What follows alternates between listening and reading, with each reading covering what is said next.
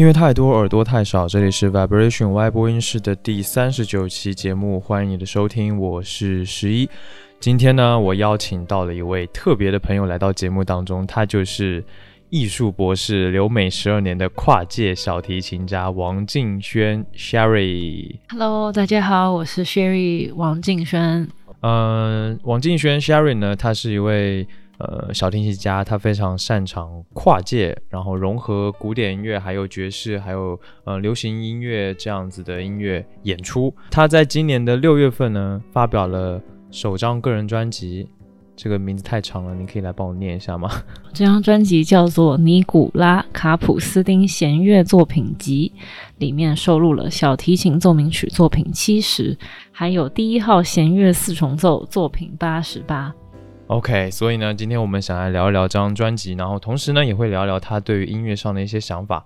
当然啦，也会有他的一些成长经历啊，等等等等的。但是呢，在正式开始之前，就是一个听说你就是期待了很久的环节，是吗？没错，就是我们的这个这个游戏。对，就是我们的快问快答环节。对对对，我准备了五个问题，对，想让这个 Sherry 来回答一下，让大家可以对他有一个初步的认识，好吗？好的，好的准备好？了？嗯。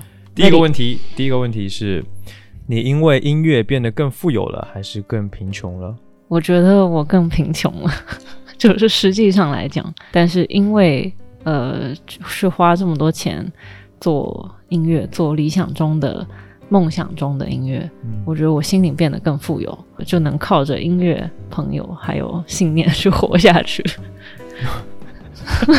为什么感觉听起来有点心酸 惨的感觉？可能艺术家就是要贫穷吧，才会创作出好作品？好，那第二个问题，第二个问题是，你希望自己是人红还是歌红？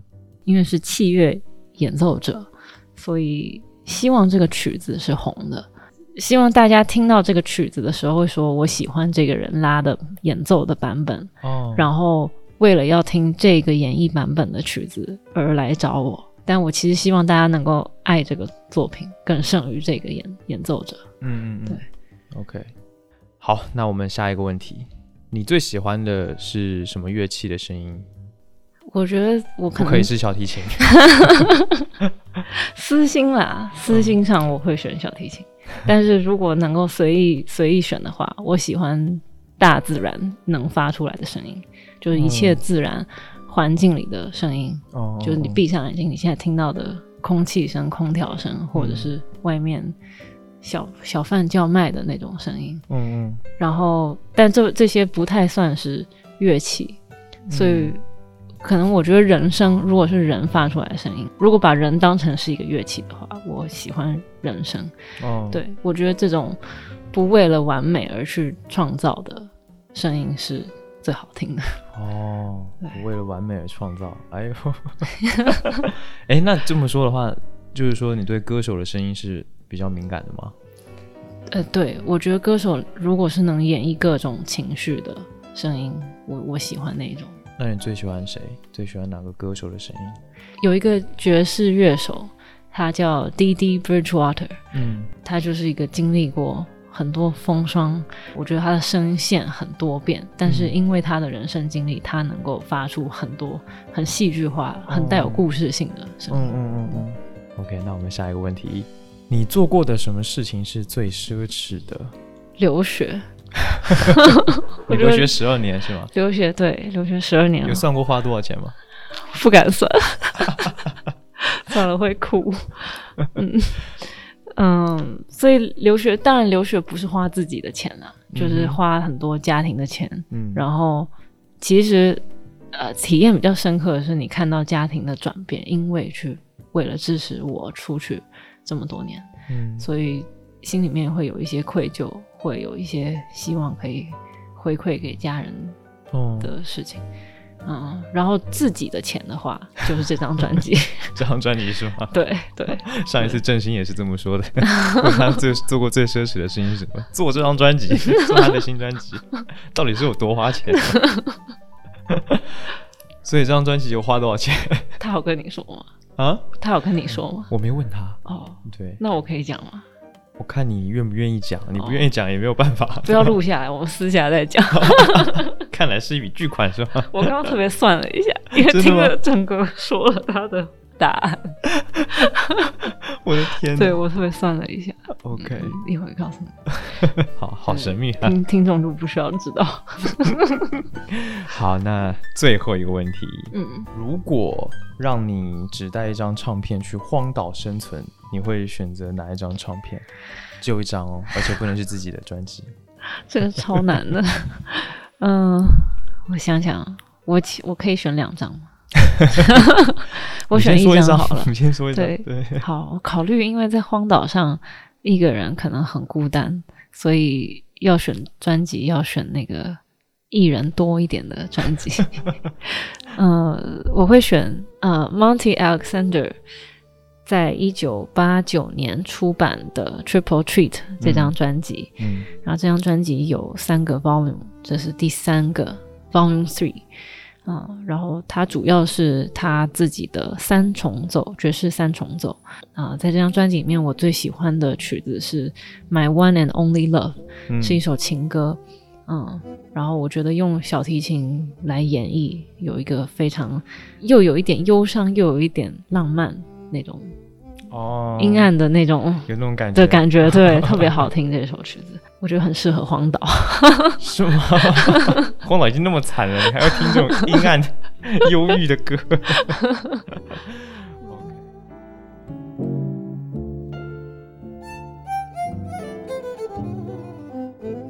以上五个问题就到这边结束，耶！希望大家对你能够有一个比较初步的认识吧。OK，下面其实。还是比较好奇，你刚刚也提到这个爵士小提琴手，你好像对这个身份比较敏感，是吗？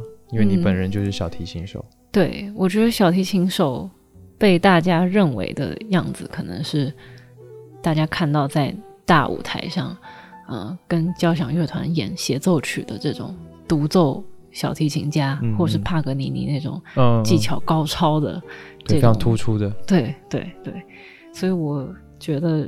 爵士小提琴手的身份，因为爵士乐它本身没有说哪一个人在舞台上特别发光，它反而是一个就是合作呃演奏出来的这种音乐，所以你跟不同的人合作，你能呃擦出不一样的火花，嗯，然后也会根据现场观众的反应，能演奏出不同样的。即兴的发挥，嗯，所以我觉得爵士小提琴手是一个很酷的身份，嗯，然后他们能演奏出的东西是另一个层面的艺术，哦，对，更多即兴的部分是吗？对对，OK，那你因为你也是小提琴手嘛，你是从小就开始学小提琴吗？是跟那种就从小被父母逼着要学乐器，学的很苦兮兮的那种是那种小孩吗？我觉得有点类似哎，因为我小时候。我六岁的时候才开始学钢琴，然后那个时候，所以你是先学钢琴？对对，所以我是因为非常喜欢钢琴，然后老看到那个商场里有漂亮的姐姐穿着芭蕾舞的那种纱裙 弹钢琴，对，嗯，所以我就很喜很希望我可以弹钢琴，嗯嗯，然后我妈妈对我的从小的要求家教就是要学任何东西就要学最好的。就要成为最好的，所以我家住在台北的那个附近有一个音乐的先修班，是让小学一年级就进音乐班接受严格的训练，嗯，有点类似这边的科班，嗯，但是台北那边的音乐班的区别是，进到音乐班，呃，会用非常高压、非常竞争的方式教学，但是所有的师资都配最好的师资给我们，嗯，对，所以我妈妈为了要让我接受。更好的教育，就让我用钢琴去考音乐班，然后进了音乐班就被迫一定要选第二个乐器，非钢琴的乐器。所以你才，你当时选的就是小提琴，是吗？对，当时在完全不知道状况下，因为其他乐器的名字都没听过，只知道小提琴这三个字，就选了小提琴。天哪，这么随便啊？对，所以其实。一开始很痛苦，就我可能一直到出国前都很讨厌小提琴。那得有多久啊？你讨厌小提琴这个东西？我十六岁出国，七岁学小提琴。对，你恨小提琴恨了十年。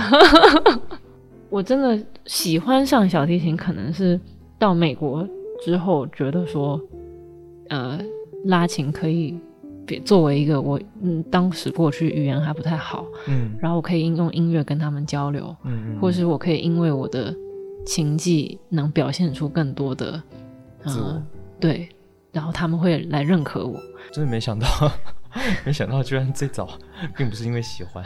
对 对，那你在你就是到美国留学了，而且十二年是吗？嗯对，在这个经历里面，我看到啊您说参加了电影啊、音乐剧啊、呃爵士、流行、嘻哈，还有歌剧啊等等的不同的音乐录制和表演，那是一段大概是什么样的经历？很多哎、这个对门类特别多，而且相差都非常大，对对对，没错。跨度很大。对 对，我觉得我可能比较特殊的是，我小时候的经历让我跟这一类音乐的相关工作者有接触，嗯。然后跟他们合作上，因为小时候的经历，就合作上还挺愉快的，对，没有什么隔阂。就大家可能想说，我找一支传统的小提琴过来，我需要教他怎么在嘻哈的点上做出那种黑人的感觉。那种感觉律动，嗯嗯，对，然后或者是他可能没有听过 Kanye West，因为我小时候虽然在古典的音乐班里面，嗯，但是我小时候从小就一直听 Michael Jackson 长大的，对，所以我印象中对于黑人的音乐，因为 Michael Jackson 的音乐后面常常有黑人合唱，对对，然后那种合唱都是带着蓝调的和声，嗯，然后非常节奏感、律动感很强的那一种，就那种音乐，嗯嗯呃，所以我就一直对那种音乐比较有兴趣，也觉得比较能让我有想跳舞，就真的会让我有有影响，影响到我的感觉。对嗯对对对对，嗯，到美国之后，我能接触到喜欢这样子的音乐的其他人，对，嗯。比较明显、比较特殊的是在纽约的时候，因为当时想去纽约也是，我觉得纽约是文化大熔炉，所以一辈子一定学音乐的一定要去过一次。嗯嗯。然后我读的是纽约大学嘛，然后在纽约大学里面，他就给我们很多机会去跟纽约大学的电影动画系，然后、呃电影配乐系去演他们的新作品，所以我们真的是能够实际的坐在那个录音室里面看着动画片，就类似猫捉老鼠的那种，然后拍点它跑到哪一秒的时候，我们要发出一个声音，嗯，哇，对。哎，这非很这很有意思。哎，对对，很好玩，就觉得哇，我的努力让这个动画更生动了一点。嗯嗯嗯嗯嗯，对，然后呃，在纽约还有很好玩的事情，就是我不排斥任何种族的人，就是可能在、在美国待比较长时间。嗯哼，啊、然后我知道有些人会有点害怕，就是肤色比较黑的人，嗯嗯，对，但我跟他们关系都还蛮好的。嗯嗯，然后有一天星期天早上，就是上学学生时代就想睡懒觉嘛，睡到一半手机响了，然后就是一个黑人朋友打电话来说：“你今天有空吗？”然后我说：“有啊，怎么了？我在睡觉。”然后他就说：“哦，我们要去录美国达人秀，你要不要赶快过来帮忙一下 就是那个美国达人秀，？”对对 就超有名的那一个节目，对对，就是那个。嗯我就说：“当然好啊，他嗯他需要一支小提琴。”嗯，他说我我说那那音乐是什么？他说 Kanye West，对，然后说我们还会有一个 B boy 在前面跳舞，然后我就想说太好了，就是就是 That's my music，我说我我赶我赶快去坐地铁去，然后他就说穿全黑，嗯呃都化妆浓一点过来就好了。我就在地铁上就坐地铁化化浓妆，嗯嗯，然后到现场的时候就是就觉得太酷了，就我们在电视上看到的那一群非常有才能的人，就、嗯就在那个后台？对，然后大家一起 jam 这些耳熟能详的欧美流行歌，哦，嗯然后因为在纽约，所以能接触到的音乐类型也比较多，呃，包括星期天跟朋友一起去黑人教会听他们的诗班，然后嗯几百个人的那种灵魂歌手的，一起发自灵魂深处去歌颂他们的神，我觉得非常令人感动。就有那种什么那个修女也疯狂的那个场景是吗？对，对，真的，一模一样。那个感觉。没错，真的是那个感觉，太感动了，连你旁边身边的信信徒去嗯教会的信徒都会合上。就随便一个人，他们都很会，就是了。对对对，嗯，然后因为纽约的地铁每个转角都有那种爵士乐手或是刚下班的音乐人，嗯会因为心情疲累，然后想要做一些免费的演出，为了自己吧，嗯也不是说为了别人，嗯有些也不怎么收小费，嗯啊，所以随时随地每个转角都能听到特别好的音乐。然后有时候他看你拿着乐器，就我嗯曾经跟一个萨克斯手，他背着他的乐器过去，然后嗯一个爵士的呃小重奏，看到他就说：“哎，过来，我们要吹这个标准曲，你会吧？好，什么调的？来来，这个速度来开始。”好自由。对对。然后我也曾经在时代广场下一站嗯。那个三十四街那边，嗯。就是我突然就想拉一首《流浪者之歌》，哦然后有一个人是吃了一半的苹果，然后他觉得我拉太好了，他没有任何的零钱可以给我，他就把那一半的苹果送给我。所以我一开始小时候是听黑人音乐长大，听 Michael Jackson，然后听一些呃百老汇经典曲目，嗯不算是爵士，但是有蓝调元素的那种音乐。然后大学的时候开始听一些 fusion band，在美国的时候开始听传统的爵士 big band，还有现代的一些爵士重奏。嗯在纽约的时候，跟朋友就到处都去听那些爵士酒吧里的爵士乐。嗯嗯，在二零一四年纽约的时候，就为那个好朋友爵士女伶陈轩宇陈宇，嗯对嗯录他的首张个人爵士原创专辑。哦对，然后二零一五年的时候，嗯、带着那个全球之声萨克斯四重奏到中国来巡演，就演了跟他们呃四个人演了许多爵士乐。一五年开始，作为呃创始者之一，在那个 All Angles 爵士交响大乐队，嗯、作为他们的小提琴手，跟他们啊、呃录专辑巡演。这个大乐队还是你你是创始者之一是吗？呃，因为我们总共有十六个人，所以我是哦其中一个他们指定一定要才能成团的啊、成员。对，地位很重。对这个团很好玩，他后来还得到 Downbeat 的就美国的爵士权威杂志嗯呃获奖的全美最佳爵士大乐队，哦学生爵士大乐队。嗯，所以我觉得这是我的爵士背景吧。嗯嗯嗯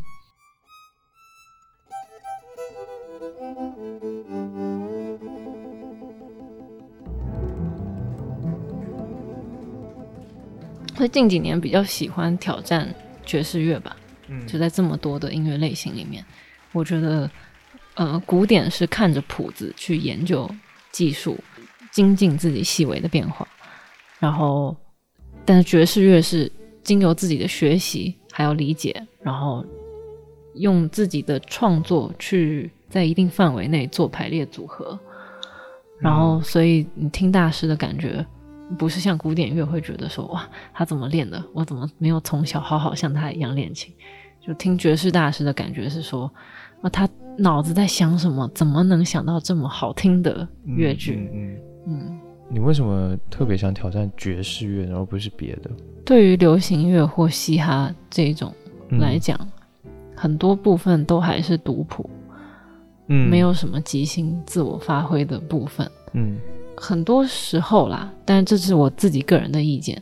我觉得大家想要听到流行乐或嘻哈音乐里面有小提琴，都是希望能够听起来像小提琴的声音，就是他希望你可以长头发、穿长裙，很优雅的那边拉一个很长、很优美的长音，嗯嗯加一些柔弦，类似那种声音。嗯，我很喜欢突破大家的想法。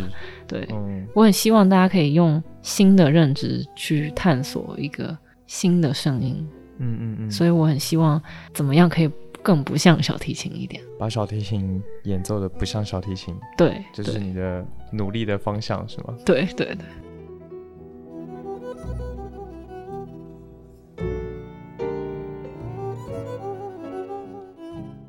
好，下面呢就要来说今天，终于说到今天的重头戏了，是吧？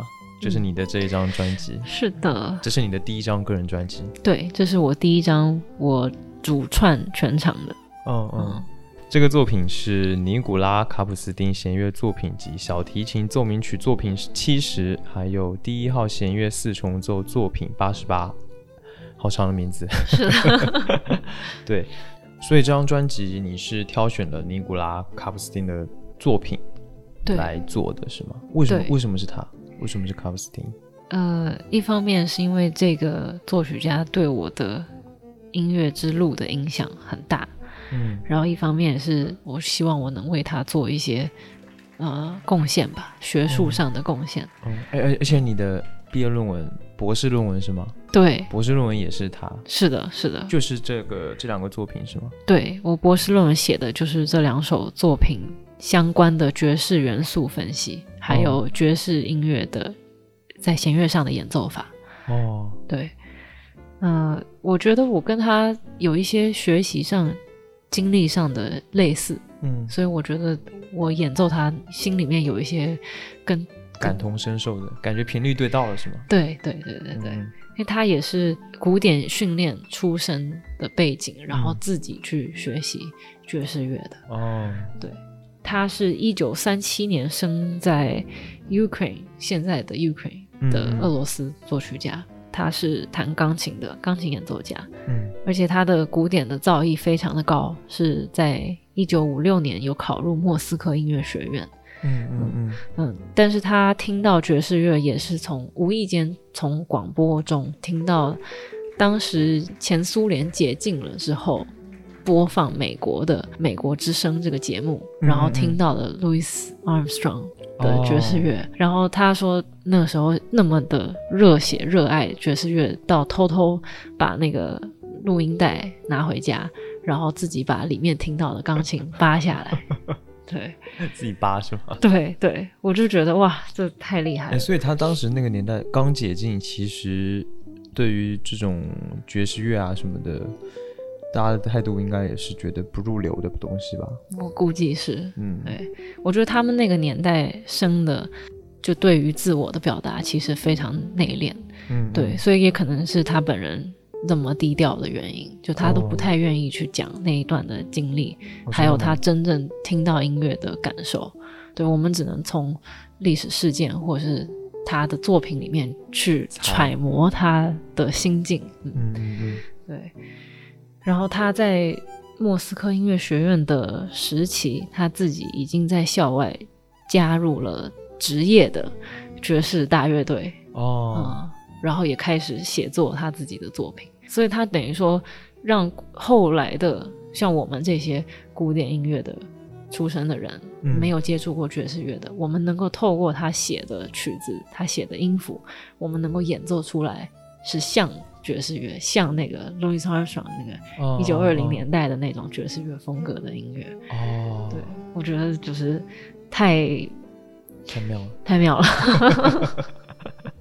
哎，所以所以你是你什么时候第一次听说他的教材吗？还是嗯？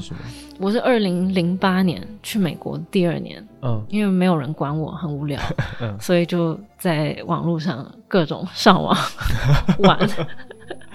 说了好像你之前不能不允许上网，这么这么严的吗？然后那个时候不知道你有没有印象，那时候关大为才刚出来架设网站，Nice Core，对，是吗？Nice Core 就是 Nice Core 的关大为，对哦哦，所以你是听你是看了他的视频？对，就那时候还没有好和弦这档节目，但是关大为自己有架设一个自己的个人钢琴还有教学网站，嗯嗯，然后上面放了他自己演奏卡普斯汀的。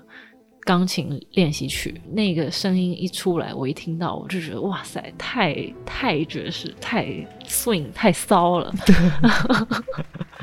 所以一定要查这个作曲者的谱子在哪里。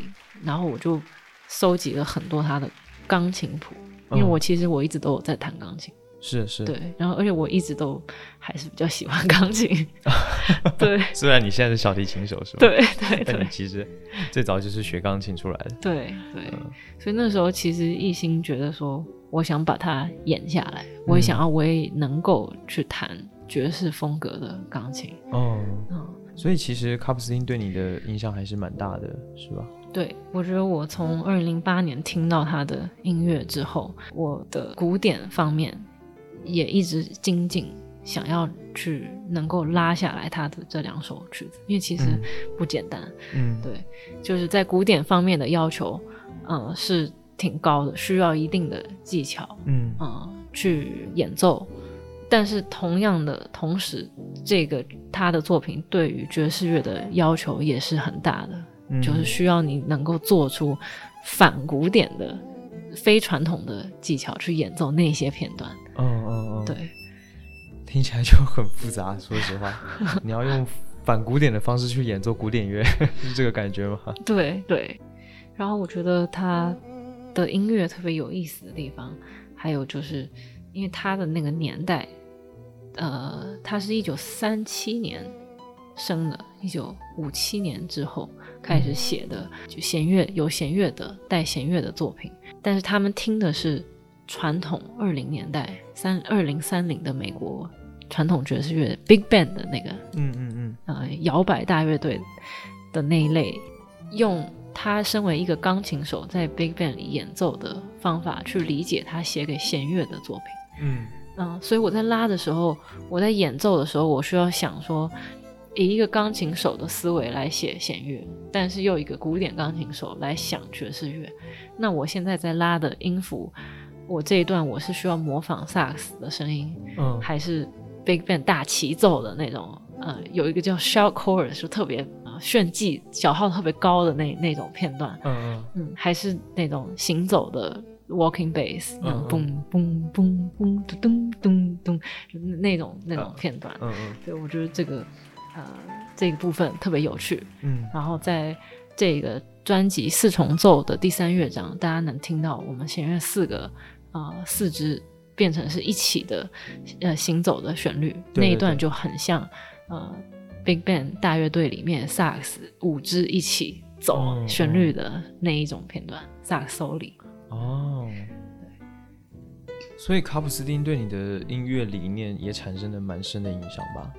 对对，我觉得特别是对于音乐的范围、音乐的限制，还有音乐的各种延伸的可能性，嗯我觉得都可以用严谨对待的心态，但是不要轻易去定义他应该有的样子，嗯，就是给他一种无限的可能性。那他本人有听过你的专辑吗？呃，很遗憾的是，他没有听过，因为我在二零一六年的时候就已经联络过他。那他是在二零一五年的时候，就好像生病，而且病得不入侵。嗯然后那个时候，他好像已经希望断绝任何一切跟外界的联络。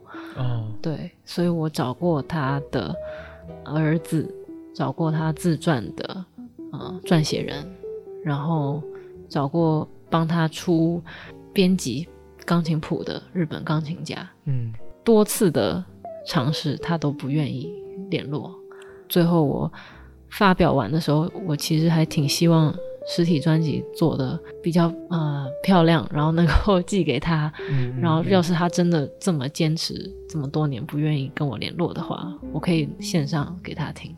嗯然后就很遗憾的在六月十九出完，七月二号他就过世了，哦对所以特别遗憾。希望我的呃 对他的音乐可以做下做做出一些贡献努努力。对，嗯嗯啊，我相信他也肯定不是不和你联络，他肯定是不和所有人联络了。哦对 对对 他已经处于一种隐隐士的状态了，对是吧？对但我相信，如果他真的有机会看到他，应该应该会很高兴。对对。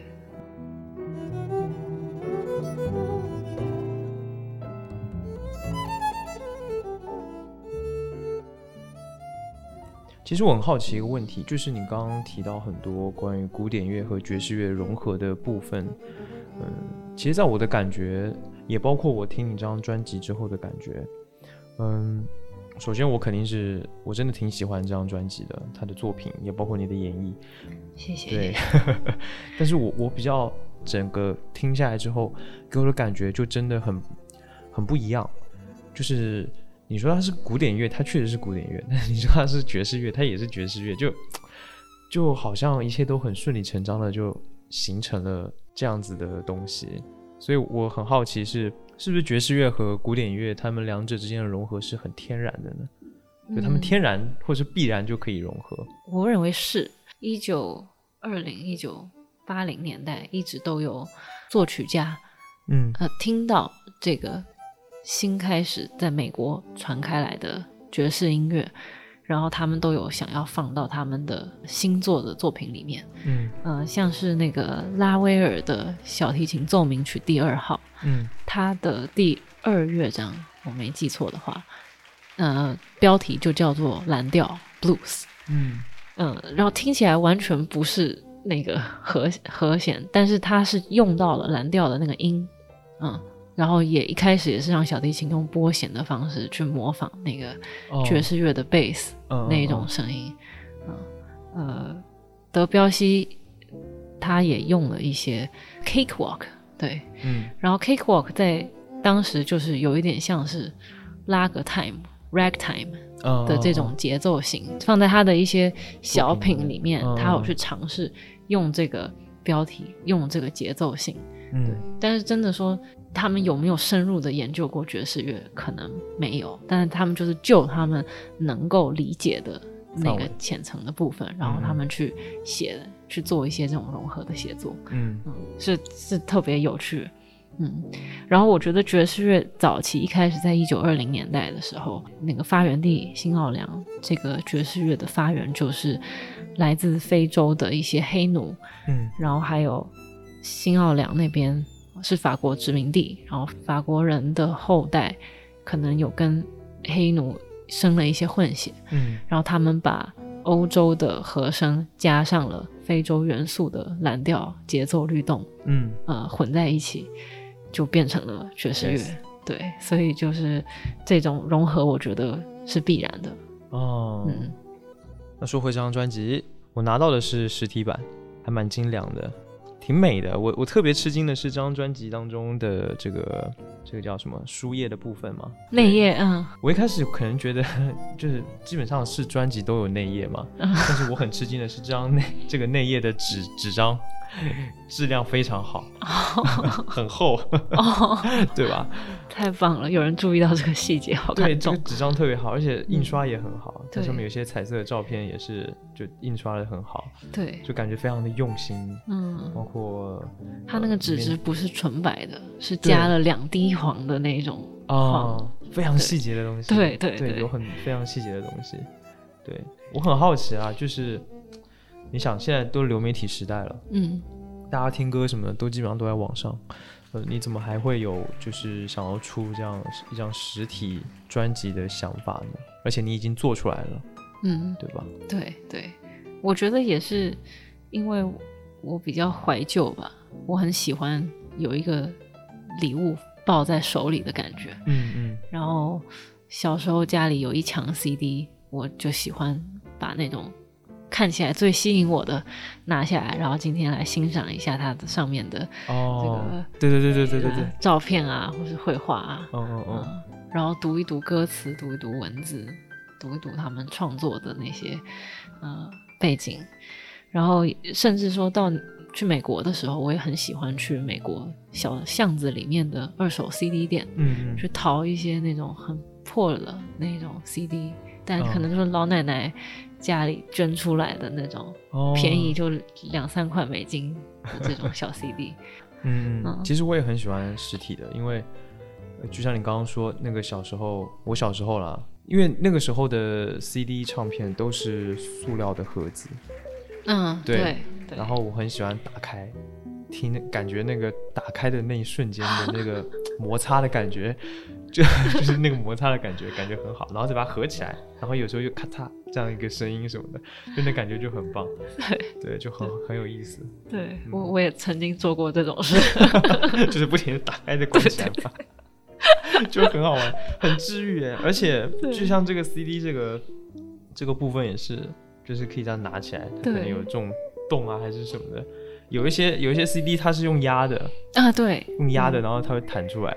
这个这种小机关我觉得也很好玩。对，这是只有实体才能带来的那种感受。是是，我真的自己做一次之后才发现，说我才注意到有很多细节是你要去想什么东西能代表你自己个人独特的地方。例如纸质，这张纸就不是亮面的那种封面。对，对它我喜欢这种复古的。哑光的纸质，然后带一点黄色调，但又不是那种文青的那种牛皮纸那么暗的黄。嗯，然后包括在封面的设计上，呃，这张照片看似简单，但其实想了很多，是吗？对对，因为我希望说卡普森的音乐可以是一种高雅艺术，它有它存在的艺术价值，所以我不能把它当做酒吧里演的爵士乐。但它不是严肃的古典音乐，所以我还是希望我找到一个木地板，我可以在上面。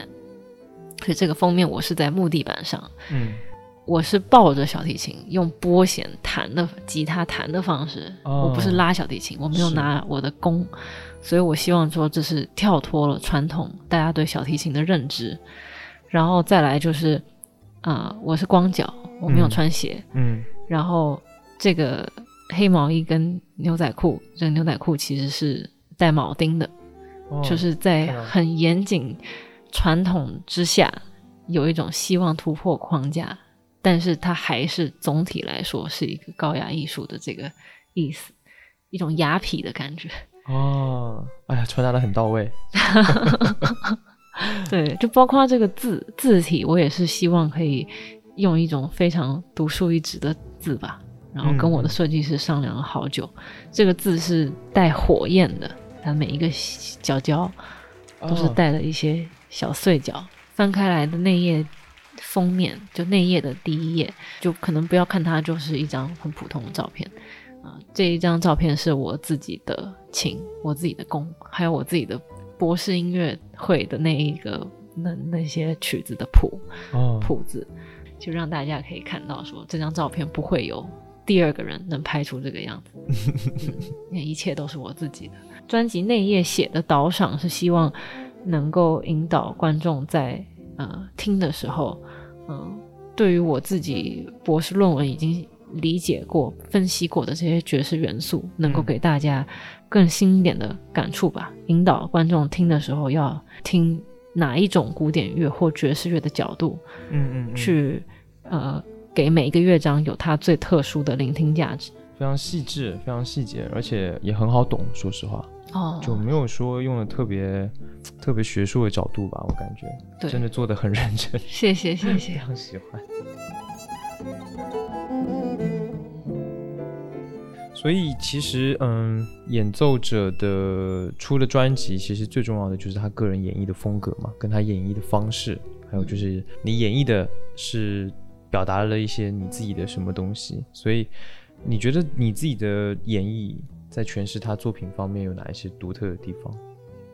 我觉得我对于爵士风格还有蓝调文化的拿捏、理解，还有在这方面细节的处理，嗯，可能是呃对这个观众听这张专辑会比较有兴趣的地方。嗯啊，因为这个作品当然需要对摇摆乐啊、swing、blues 需要跳脱古典乐的思维去诠释、去听它。对对对，嗯，所以除了听新一点的爵士乐之外，对于传统一点的大乐队的爵士乐，那个年代的爵士乐也需要有呃对于特定元素的理解。嗯，然后需要理解嗯摇摆奏。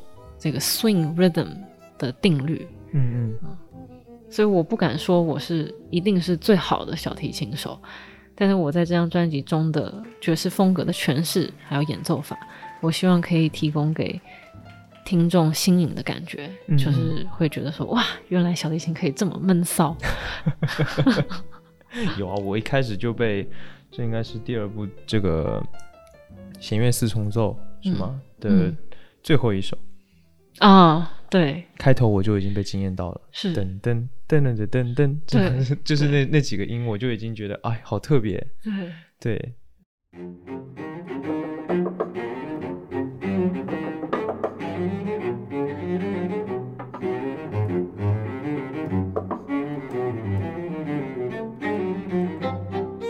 而且这个你你说的这首第四乐章，嗯。啊、它开头其实是大提琴在演奏一个蓝调的旋律，用在古典乐的副歌，就是巴赫那个年代的副歌的写法之上，哦但是旋律用的是蓝调音乐，哦，嗯，然后他在奏第一个啊、副歌的那个旋律主旋律的时候，是，我们三个其他旋律是在用敲琴的方法，对对对对对对对对，是在敲木头，是木头吗？就就把琴反过来哦就乐器敲，的，嗯嗯，对，嗯，哦，难怪这么特别，嗯，很有意思。我当时听了就觉得很特别，对，感谢感谢，你好厉害，听到细节了，对我这几天一直在重复听，听的还蛮仔细的。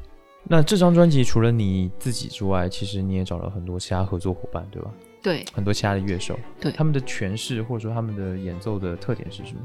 我觉得当时我的我会促使我录专辑的感觉，是因为有他们，我才要做这张专辑。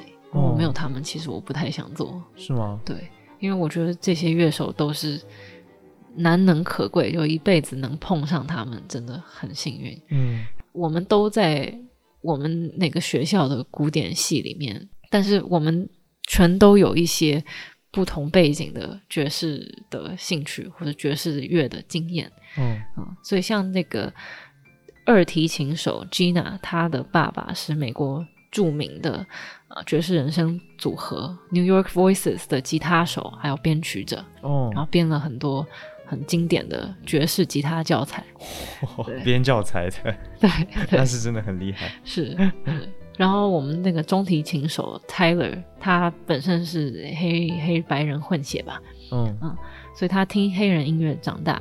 大提琴手 Brett，他是来自 Louisiana 州，嗯嗯嗯，所以他会开车跑去 New Orleans 听爵士乐。哦听专门到发源地去听是吗？对对哇，对，能遇见他们真的很神奇。嗯，然后就嗯连这个弹钢琴的钢琴手 Katie，他也是在课外从事 vocal jazz 爵士人声自己组，然后来来唱爵士的这种哦，神奇的乐手。所以你们就是因为在同一个学校里面，所以才互相认识了，对对就在课堂上认识的。对，那你们是怎么就是谈到要合作呢？怎怎么怎么聊到说要合作这一次这嗯，张专辑呢？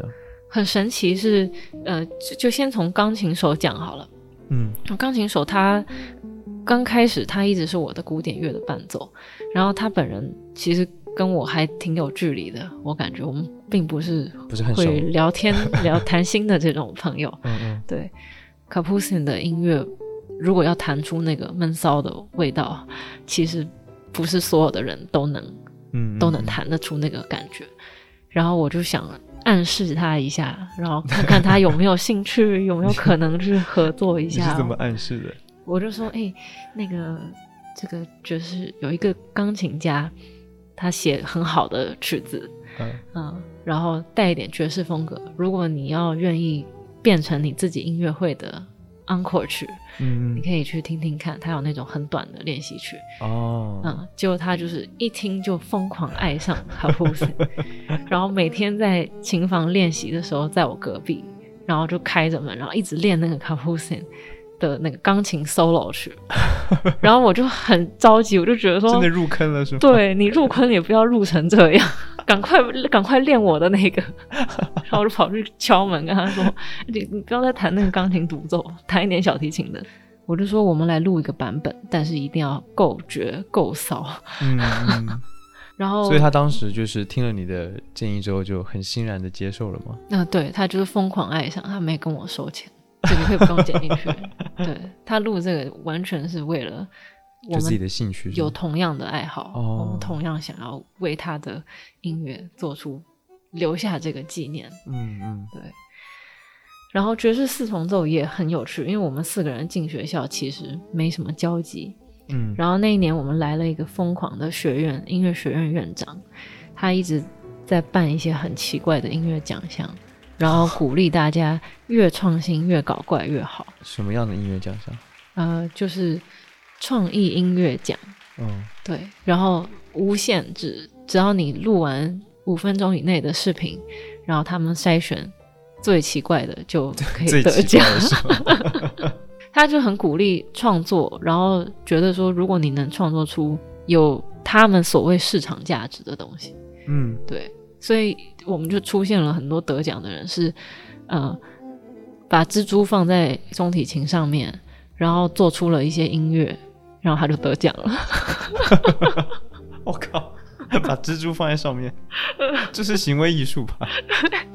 这也太搞了。对，可真的有一些那种冰冰冰那种声哎，音。不过这个我会很好奇，哎，会很好奇那是什么样的音乐，什么样的声音啊啊？所以这有艺术，这有市场价值。就我们会想好奇买一点票，嗯一两块钱去听嘛。嗯嗯嗯，对啊对对对对对啊，所以我们一开始就是大提琴手，他是最爱美国黑人流行音乐的，行动力最强的。他其实是我们的发言人，不是我。对发言人对，就我们四个出去表演说话都是他。哦，嗯，就他是一个非常行动力强，然后很外向、愿意讲话的大提琴手。OK，对然后他就是找了二提琴，然后找了我，但是他不确定我会不会这种黑人音乐。哦，因为这个需需要你听过那些经典的音乐才会会拉嘛，嗯嗯，然后我们就去什么公园啊、银行外面啊，就 拉一些这种轻美式流行音乐弦乐四重奏，对 哦哦，我懂了，我懂了嗯，嗯，他们一听完我拉就觉得说，哎、你很你很适合，你有拉出有在唱歌词的那种感觉，嗯嗯嗯他们也很惊讶，说一个亚洲人能够听过这么多美式的这个经典的歌曲嘛。后来我们需要，我们需要换一个节奏感更强，然后拉得很稳的中提琴。嗯嗯但因为这个中提琴手他年纪很小，然后我们就让他来试试看。因为很多人拉太古典了，然后你去拉那种美式 pop，其实是需要一个很稳的那种节奏感。嗯对，然后中提琴的乐嗯声部通常都是节奏的部分。嗯这个中提琴，就、嗯。就就真的太好，太适合我们了，所以我们就一起，呃，一拍即合吧，嗯。然后个性也很合得来，就从街头演出回学校比赛，慢慢做了很多有意义的事情，然后从简单的流行音乐一起玩到一起去研究很难的协奏曲，然后在那个后来我们大部分人加入那个 All Angles 交响大乐队之后，就真的实际的跟爵士乐手，嗯，录制专辑。我感觉你们应该是呃感情应该很好吧？对对，就我们会周末去某一个人家里一起看电视，然后哦，那真的是感情特别好的朋友才会这样 对，然后万圣节会一起玩，扮鬼是吧？对 对。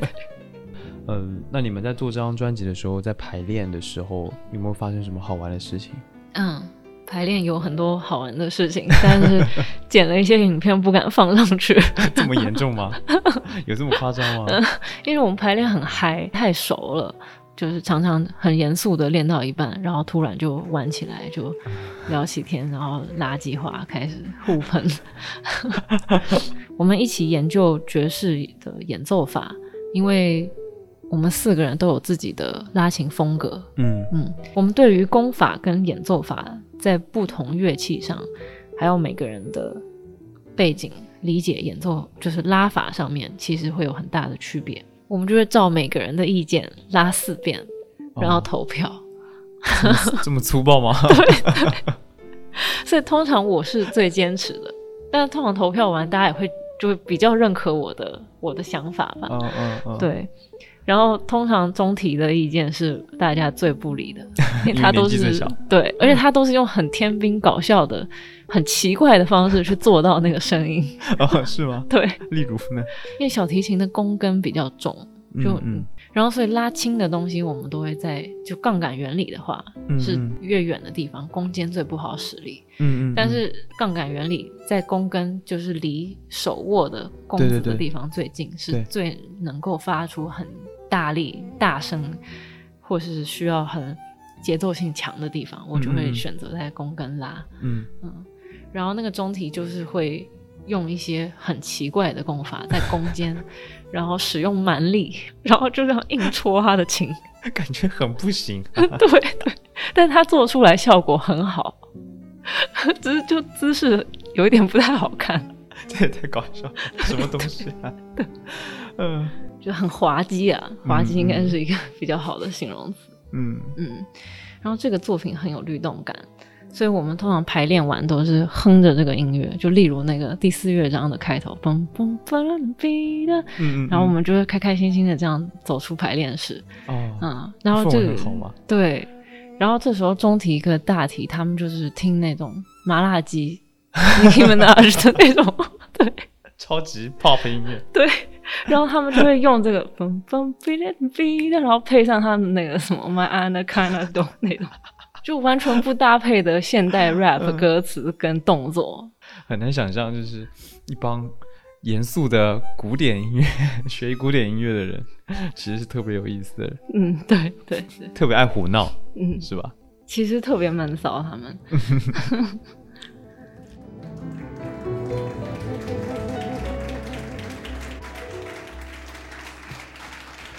OK，排练完排练完就录音了嘛？对录音的话呢，录音应该不能再这么胡闹了吧？对。你们录音是什么样的过程？我觉得大家录音过程是很严肃的对待，然后也很专业的，就尽量在最有效的时间，嗯。节省体力的呃时效上面去把它录到最好。嗯然后也是因为录音费用是待越久你就得付越多钱嘛，嗯，是，对对，所以我觉得录音其实比现场演出有挑战性，哦因为录音要求的是你事后再去听，你不太希望能会听到任何的瑕疵。嗯，对对对，对尽可能要求完美嘛。对，像我自己，我本身比较瘦嘛，所以我其实体力耐力没有肌肉耐力没有那么强。嗯然后我那天早上是刚好刚考完我的博士全科目的总考试，所以我后来录到后来是躺在录音室的地上，然后大家让我休息一下。然后他们就是慢慢进入状况的时候，他们就会就大家互相鼓励说，再一次，再一次，一定拿出自己最好全力去录最后一遍。嗯嗯嗯所以等到我们录到最后一遍的时候，是大家其实都挺满意那个结尾的。所以有兴趣的听众可以去听听这张专辑最后结尾的三十秒。嗯 对我觉得是真的挺好的，很精彩。所以结束之后，我们四个人就是挺惊喜的，然后瞬间原本很严肃的录音间就立刻又变回了垃圾化的世界。嗯，又开始胡闹。对，又觉得哎，录完了太棒了，然后你一言我一句的这种。因为这种感觉很好啊，平常很开心，然后真的认真要做事的时候，又可以大家齐心协力的、严肃的、特别好的完成它。嗯嗯，我觉得这是很棒的一个团队。嗯，谢谢谢谢。对，包括这个录音师，因为他认识我十年了，哦所以他这个叔叔对我特别好。然后他知道我喜欢爵士乐，所以他在混音的时候边哼唱，嗯嗯嗯嗯嗯，边哼唱这个旋律，嗯，然后边就英文碎嘴说那个。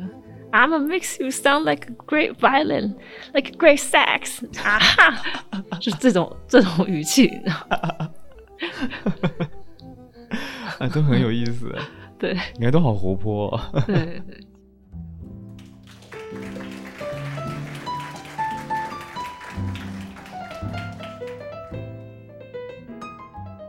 那来聊一下这张专辑的制作吧，嗯对吧？因为你我看了啊，我特意看到了出品人跟制作人都是你，啊，对，对我觉得真的很不容易，就是做一张专辑，尤其是当制作人的角色，我觉得应该是特别不容易的。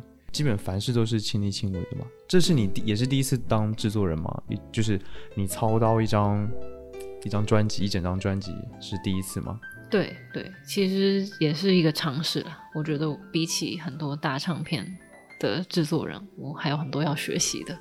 对，但因为这张都是自己自己的想法，嗯我能做到的最好就是把我希望我脑海里想的任何一个细节，就包括音乐的处理，嗯、音乐的声场，然后音乐与音乐音轨之间的空白的那个描述，嗯然后专辑的细节，嗯，哇，就是太多东西要操心了。对对，就是我会尽量觉得说，我其实不太知道制作人真的应该做的是什么，但是我能做到就是把我能想到的都都做出来，嗯。然后剩下就是乐手拉完就可以走了，但是制作人我需要去找嗯，版权，我需要去找发行公司，然后甚至是设计公司、印刷厂商，然后特别是因为这个卡普斯汀作曲者卡普斯汀先生，他很低调，嗯。所以我找他的版权也算是找了一年半吧，两哇年，对真正找了快两年时间才找到吗？，对对。然后剩下的就是之前提过的这个细节上的设计，嗯，然后去想这个音乐的概念要怎么从视觉上显示出来。嗯对，觉得学习到很多。嗯，你对自己的专辑还满意吗？这就像你的孩子一样，对这真的像你的孩子一样，对对，你对他满意吗？我觉得这个阶段，我觉得我是满意。当然，因为这张专辑客观来讲是会有不足的地方，但它是一个我这个阶段的人生的我自己最好的一个记录，因为我我觉得我尽我所有的努力去做到我最好的样子，然后记录下来，用一个专辑来呈现。嗯然后将来艺术会往前走，然后我的理解应该也会更成熟，所以我希望未来在某一个阶段的我可以再能够留下一个记录，再做一个 专辑。你还愿意再继续出专辑？对对，还愿意继续当制作人吗？这个再想想，还是找个别人帮你制作比较省力对，那就看看机缘了。？OK，那那嗯，其实从六月发行到现在也过去快半年时间了，对吧？嗯，呃，这张专辑的反响怎么样？我目前的反响啊都是普遍是朋友，哦，然后有少数的听众，因为我嗯不算是一个公众人物，然后也没有特别大的去宣传它，嗯，然后所以在有限的状况下，我很感谢大家给我的支持反馈。嗯，然后一个比较特殊的反馈的人是美国科罗拉多古典音乐电台的一个老主持人，哦他就是在一个很神奇的状况下得到了我的专辑。哦是吗？对，然后他就从那边写 email 来给我说，我非常喜欢你的专辑。哦天哪，对对，那时候还没有上线，现在已经有线上了，我就希望可以跟他联络，让他帮我在美国地区再多做一些那个空中的播放，嗯嗯，然后也希望亚洲地区的朋友能够也多多支持我。那有人其实我我不知道哎，你那你身边的人或者是一些听过你这张专辑的人当中，有对嗯所谓古典和爵士的融合有什么意见的吗？有什么甚至说是反感的吗？嗯、我觉得反感倒是没有听到太多，嗯哼，那也可能是大家对我比较好。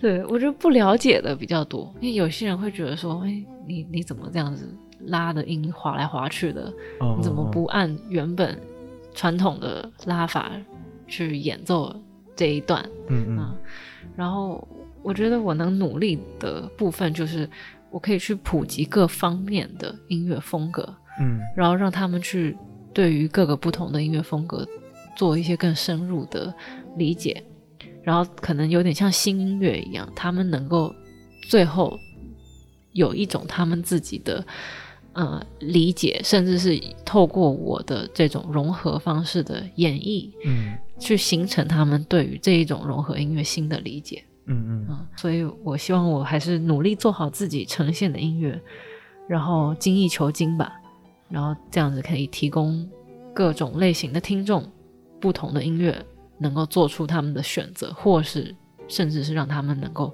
扩大他们的喜好。嗯嗯嗯，哇，这点真的特别重要。好了，那最后就是想问一个比较不一样的问题，嗯就是你自己还喜欢听什么其他的音乐吗？就除了古典和爵士之外，然后有没有什么呃可以推荐给大家听的音乐人或者专辑？说或者你最近听的也可以。这个电台，因为我很难得出来，就是感谢十一给我这个机会，自己一个人出来做自己的节目，就爱讲什么就讲什么的，嗯，表达我个人的风格比较多的这种节目，所以我很感谢十一，人生第一次这个机会。嗯那我就讲一些我真的最近听的东西。我最近比较推荐大家听一张黑人灵魂音乐的专辑，专辑名称叫做《Long Live Love》，嗯，是 Kirk Franklin 的创作专辑。嗯嗯，我我会推荐给大家的原因是一个是因为它是福音音乐，然后它的歌词很正向，嗯，然后我觉得对于现在听众。或者是现在城市人，就是心里面比较没有那么有平安，或者是没有那么踏实的感觉的人，我觉得很多歌词在这个专辑里面很能打动人。嗯，然后探讨了很多呃人生的盼望。对我觉得人生生活要有一些盼望，然后在这个专辑里面，我能够听到他在写的时候，他的音乐有。给人这股力量。嗯嗯嗯，这个专辑的第四首音轨叫《Just for Me》，这一个曲子，嗯，里面讲的歌词，我觉得挺贴切。大部分在城市奔波生活的人的生活形态，嗯，就是说，嗯，没有人喜欢做改变，然后我们常常在抱怨，嗯，生命中有很多不如意的时候，嗯。然后很多时候你会问上天，为什么我要经过这些，经历这些挑战？是，然后为什么我的挑战好像超过我能负荷的？曲子讲的就是说，其实这些东西，上天可能也不希望我们这么辛苦的去经历，但是任何的挑战对我们来说都是一个成长，都是一个往前的动力。对，所以我觉得。这张专辑可以推荐给大家，还是很激励人心的，对，很积极向上的那种感觉的，对对。所以除了歌词、和声、旋律，还有律动都非常的好听，嗯，所以推荐给大家。Long Live Love 来自 Kurt Franklin 的作品是吗？这张专辑当中的第四首歌叫做 Just for Me。对，OK，好。好了，那今天节目到这里差不多结束了。我们聊了好久啊，快两个小时。哇，对，感谢。当然，最后 最后大家听到的可能就不是这个时长了。OK，那我们在这里要再再一次宣传这张专辑好吗？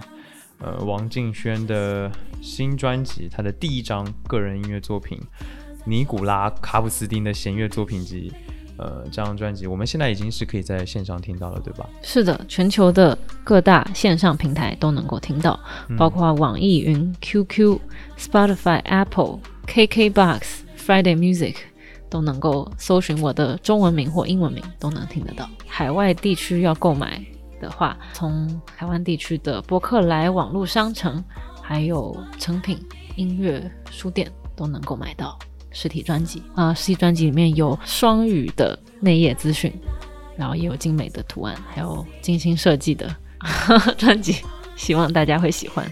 OK，希望大家一定要抽出时间去好好的、认真的听一下这张专辑。那我们今天感谢王敬轩 Sherry 来到我们的节目，好吗？谢谢，谢谢十一，好，谢谢 Vibration Studio。我的。没有没有英文名，真的吗？没有吗？Vibration 外播音室哦，Vibration 外播音室，没有这个吗？没有没有 Studio，哪来的 Studio？